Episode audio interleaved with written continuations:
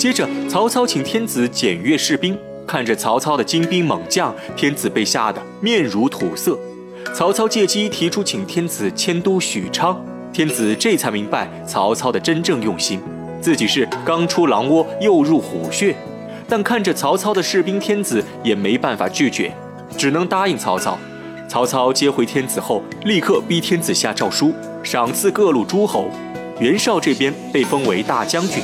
但袁绍不知道该不该接诏书，召集众人商议。谋士许攸指出其中利害关系，诏书中暗藏曹操祸心。接诏就代表袁绍要听从曹操命令，不接就相当于抗旨。袁绍这才反应过来，后悔当初不听许攸的建议。许攸接着说，曹操会利用天子挑起诸侯之间的争斗，他自己的势力却会逐步扩大。五年之内，袁绍和曹操必有一场生死之战。而且鹿死谁手还未可知。袁绍一听大怒，下令秋收之后就出兵攻打曹操，绝对不能让曹操发展起来。曹操这边接到消息，袁绍、袁术等诸侯都接受了诏书，曹操计谋达成，高兴不已，和荀彧商量如何尽快拿下徐州，进军中原。荀彧给曹操献出著名的驱虎吞狼之计，先下一道诏书给刘备，封他为徐州牧，并且让他进攻袁术。同时，再给袁术发一道密诏，让他进攻刘备。等两人争斗到两败俱伤时，曹操就可以坐收渔翁之利，轻松拿下徐州。曹操采纳荀彧建议。再说刘备在徐州收到朝廷诏书，封他为徐州牧，高兴之时，却又收到一份密诏，不禁满脸疑惑：刘备究竟会不会中计呢？我们下回再说。接着，曹操请天子检阅士兵。看着曹操的精兵猛将，天子被吓得面如土色。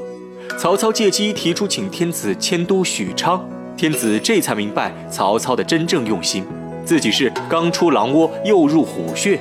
但看着曹操的士兵，天子也没办法拒绝，只能答应曹操。曹操接回天子后，立刻逼天子下诏书，赏赐各路诸侯。袁绍这边被封为大将军，但袁绍不知道该不该接诏书。召集众人商议，谋士许攸指出其中利害关系，诏书中暗藏曹操祸心。接诏就代表袁绍要听从曹操命令，不接就相当于抗旨。袁绍这才反应过来，后悔当初不听许攸的建议。许攸接着说，曹操会利用天子挑起诸侯之间的争斗，他自己的势力却会逐步扩大。五年之内，袁绍和曹操必有一场生死之战，而且鹿死谁手还未可知。袁绍一听大怒，下令秋收之后就出兵攻打曹操，绝对不能让曹操发展起来。曹操这边接到消息，袁绍、袁术等诸侯都接受了诏书，曹操计谋达成，高兴不已，和荀彧商量如何尽快拿下徐州，进军中原。荀彧给曹操献出著名的驱虎吞狼之计，先下一道诏书给刘备，封他为徐州牧，并且让他进攻袁术。同时，再给袁术发一道密诏，让他进攻刘备。等两人争斗到两败俱伤时，曹操就可以坐收渔翁之利，轻松拿下徐州。曹操采纳荀彧建议。再说刘备在徐州收到朝廷诏书，封他为徐州牧，高兴之时，却又收到一份密诏，不禁满脸疑惑：刘备究竟会不会中计呢？我们下回再说。